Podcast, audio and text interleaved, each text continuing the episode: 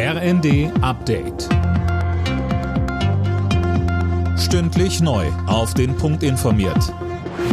Ich bin Fabian Hoffmann. Guten Tag. Der ukrainische Präsident Zelensky hat die westlichen Verbündeten dazu aufgerufen, schneller zu helfen. Davon hängt unser Leben ab, sagt er in einer Videoschalte zum Auftakt der Münchner Sicherheitskonferenz.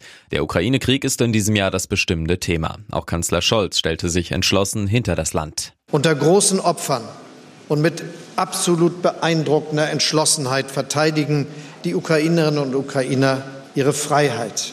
Und wir unterstützen sie dabei so umfangreich und so lange wie nötig.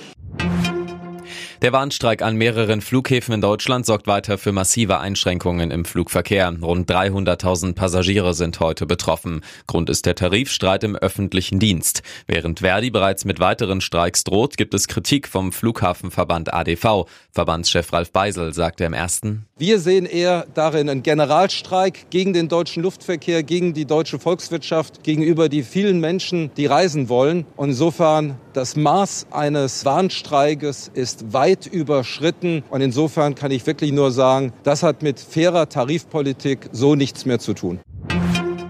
Elf Tage nach dem Erdbeben sind in der Türkei drei weitere Menschen gerettet worden. Ein 14-jähriger Junge und zwei Männer wurden aus den Trümmern befreit. Die Zahl der bestätigten Todesopfer durch das Erdbeben in der Türkei und auch in Syrien ist mittlerweile auf mehr als 41.000 gestiegen. Immer mehr Menschen in Europa bewegen sich zu wenig. Mehr als ein Drittel der Erwachsenen schafft es laut einer Studie nicht so viel zu trainieren, wie es die Weltgesundheitsorganisation empfiehlt. Das sind mindestens zweieinhalb Stunden moderates Training pro Woche.